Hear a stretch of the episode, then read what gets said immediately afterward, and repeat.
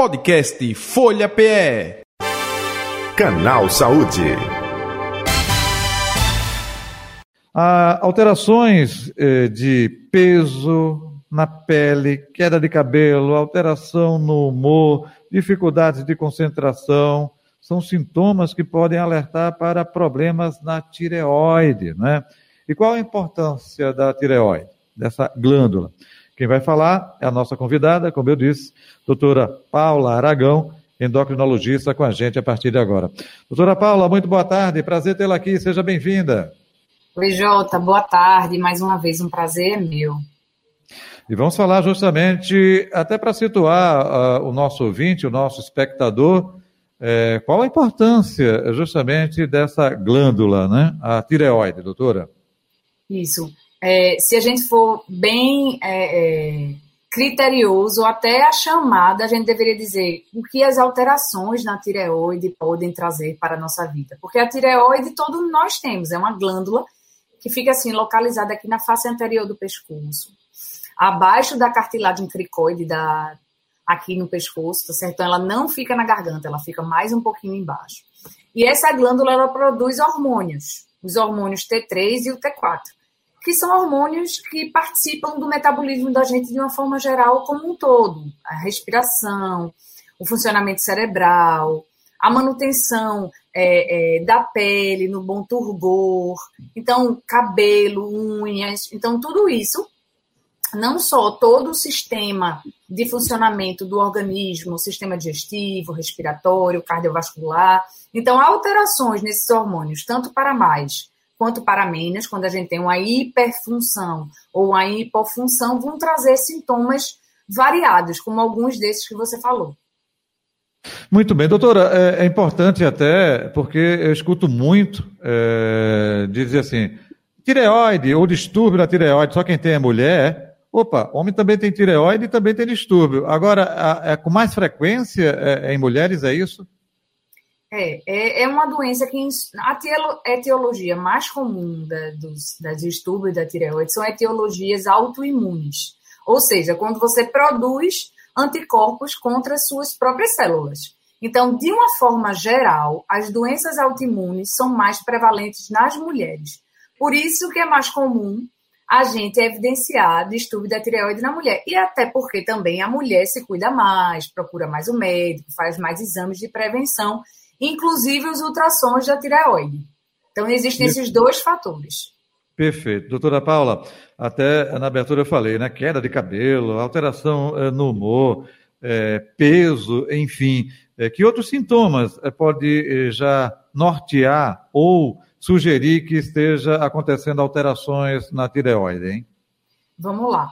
Então, primeiro a gente tem que dividir a hiperfunção, quando você produz muitos hormônios, ou a hipofunção, quando você está produzindo menos hormônios. No caso da hiperfunção, quando existe uma, uma quantidade hormonal maior, os sintomas são mais, digamos assim, mais fáceis de a gente identificar. A, é, geralmente o paciente apresenta um bócio, que é o aumento aqui da, da tireoide, aumento do volume cervical. A frequência cardíaca acelera, a pele fica quente e úmida e ele perde peso e pode apresentar insônia, esses outros sintomas do hipermetabolismo. Eles são mais, é, até direcionam mais para problemas de tireoide. Já em relação à hipofunção, é exatamente o contrário.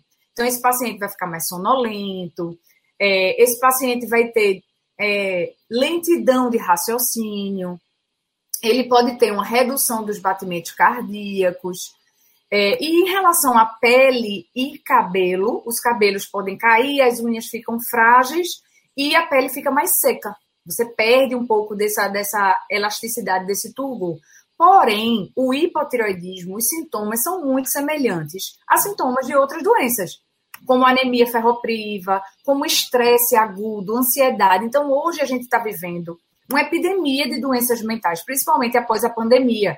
Então, muitas vezes os pacientes eles se colocam, rotulam como distúrbio da tireoide esses sintomas e, na verdade, são outras causas. Né? Então, por isso que é muito importante o diagnóstico laboratorial. Para a gente fazer é, é, fechar o diagnóstico de distúrbio tiroidiano, a gente necessariamente precisa do exame laboratorial. É ele sim que o endocrinologista vai solicitar, que vai poder dar o diagnóstico definitivo. Perfeito. É, é, uma pergunta dentro desse contexto da sua fala é o que acomete mais a população? É o hiper ou o hipo? O mais comum é o hipotiroidismo. O Ele é hipo, é mais né? comum que o hiper, isso. Uhum.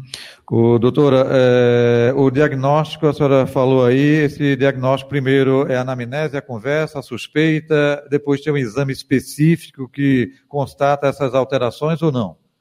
Perfeito. Primeiro, a anamnese, a gente vai colher a história clínica, quais são as queixas desse paciente, o interrogatório estomatológico. A gente prossegue com o exame físico, né? a gente vai observar se tem bolso, se existe algum nódulo palpável nessa tireoide, a gente vai ver turgor e elasticidade de pele, frequência cardíaca, analisar outras queixas que podem se demonstrar através do exame físico.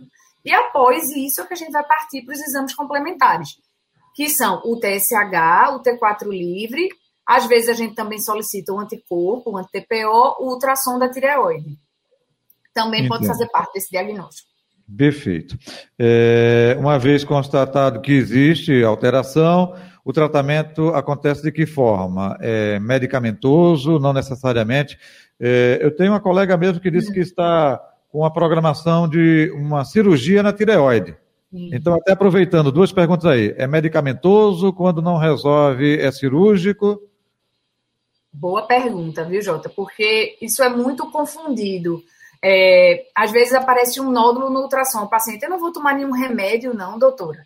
Então, essa informação, esse conceito é muito importante. Vamos aí diferenciar o distúrbio é, hormonal do distúrbio estrutural. Você pode não ter nada de hipotireoidismo, de hipertireoidismo e ter um nódulo. Então, o importante de quando a gente tem um ultrassom e a gente identifica um nódulo é a gente é, excluir se esse nódulo tem alguma possibilidade de ser maligno.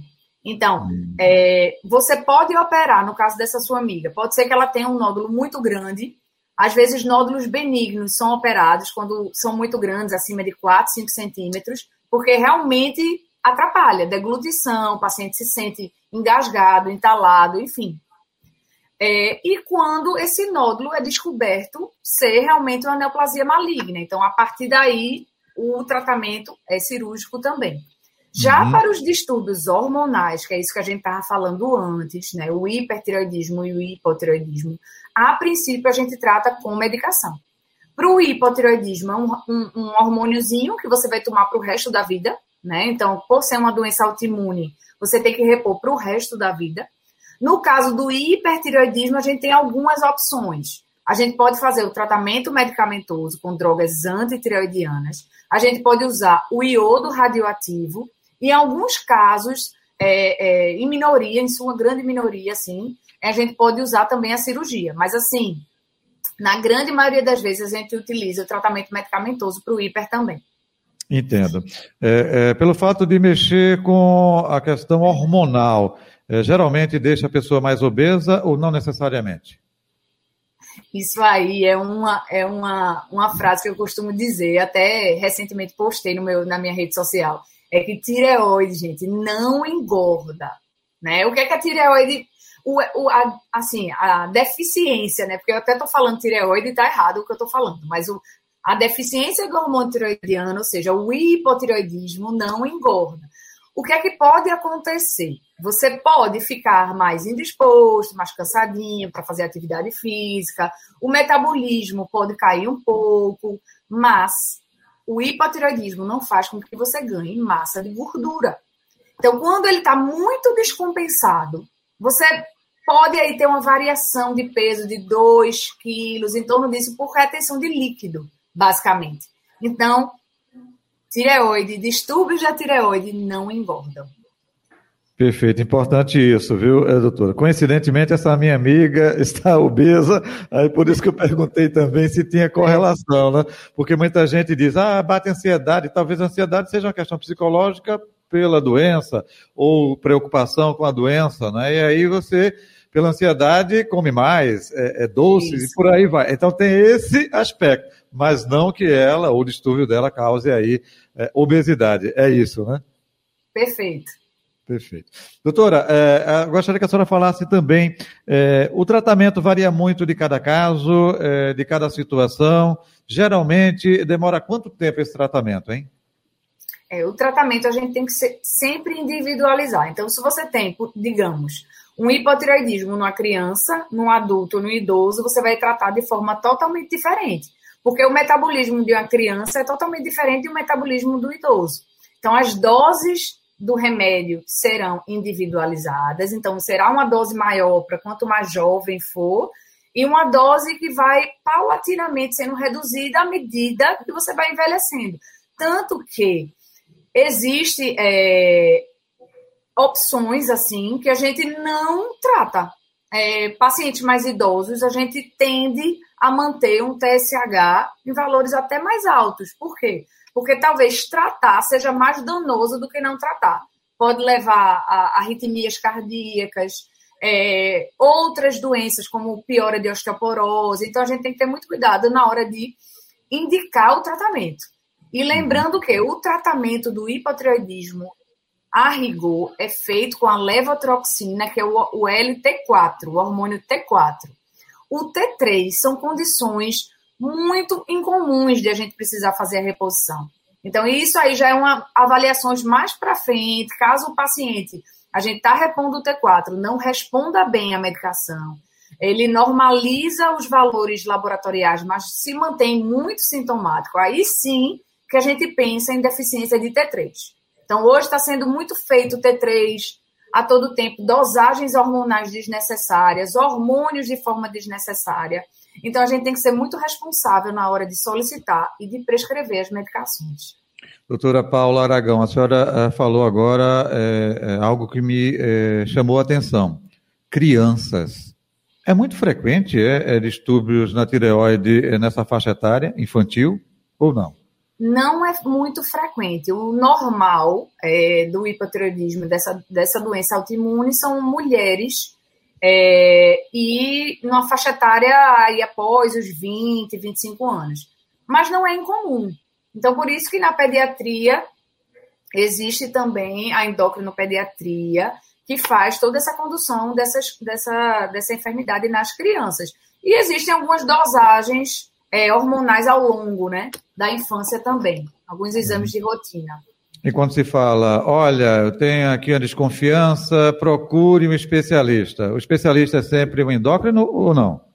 O endocrinologista. O especialista em tratar distúrbios glandulares, quer seja a glândula que for, tireoide, pâncreas, adrenal, é, ovários, gônadas, são os endocrinologistas. São os especialistas nessas áreas. Perfeito. Doutora Paula Aragão, a senhora eh, agora há pouco falou, não é? Quando existe um comprometimento maior do que só essa questão hormonal, quando existe eh, até mesmo eh, tumoração, enfim, a desconfiança até mesmo de um câncer né, na tireoide. então, requer esse cuidado também, essa observação, né? Sem dúvida. Quando a gente evidencia um nódulo na tireoide, uhum. Primeiro que o ultrassonografista que faz o exame né, de tireoide, ele já colocam uma classificação chamada de TIRADS. Então, através dessa classificação, a gente já consegue estimar o risco de malignidade desse nódulo. Então, evidenciado o nódulo, a gente acompanha ou a gente é, opta pela punção. Punção aspirativa com agulha fina, guiada por ultrassom. É um procedimento simples, feito pelo radiologista. E através dessa punção, a gente consegue identificar, na, em sua grande maioria, as alterações tireoidianas. Não precisa partir para biópsia, nem para procedimentos cirúrgicos maiores. Mas, assim, é importante quando há indicação de a gente funcionar ou não esse nódulo. E quem faz todo esse acompanhamento, sim, também é o endocrinologista. Doutora Paula Aragão, estamos chegando ao final do canal Saúde. A senhora quer ressaltar algo que não abordou, que, eita, Jota, acho que isso é importante. E aproveitando, deixe seus contatos nas redes sociais ou telefone, também fique à vontade. A, a minha a rede social é o arroba DRA Paula Aragão. Lá na minha bio, vocês, se quiserem, tiverem interesse em saber mais sobre as consultas, tem um linkzinho que, que já envia direto para as secretárias. É, eu sempre gosto de deixar é, essa, essa mensagem mais do que não não é o conceito, mas o anticonceito, que é o que a gente vê muito por aí, a gente às vezes escuta nas redes sociais, alguém falar de uma forma até bonita, né? E muitas vezes aquela informação não é verdade. Então procure sempre as informações sobre o médico que você vai, procure saber se é um especialista, se ele tem o RQE, que é um númerozinho que facilmente no site do, do CREMEP vocês conseguem identificar se o médico de vocês tem é, a especialidade que, que, está se propondo a atender vocês. Então fiquem bem atentos, é, questionem, né? E não tomem nada que não tenha evidência científica. É isso. Perfeito. Passado o recado. Doutora Paula Aragão, muito obrigado, viu, pela atenção de sempre aqui com o canal Saúde. Saúde e paz para a senhora. Até o próximo encontro. Prazer foi meu, Jota. Boa tarde. Tudo, tudo, de bom. Eu conversei com a doutora Paula Aragão, endocrinologista, nossa convidada do Canal Saúde de hoje. Canal Saúde que vai ficando por aqui, hein, gente? Segunda-feira de volta, nesse mesmo horário. Podcast Folha PE. Canal Saúde.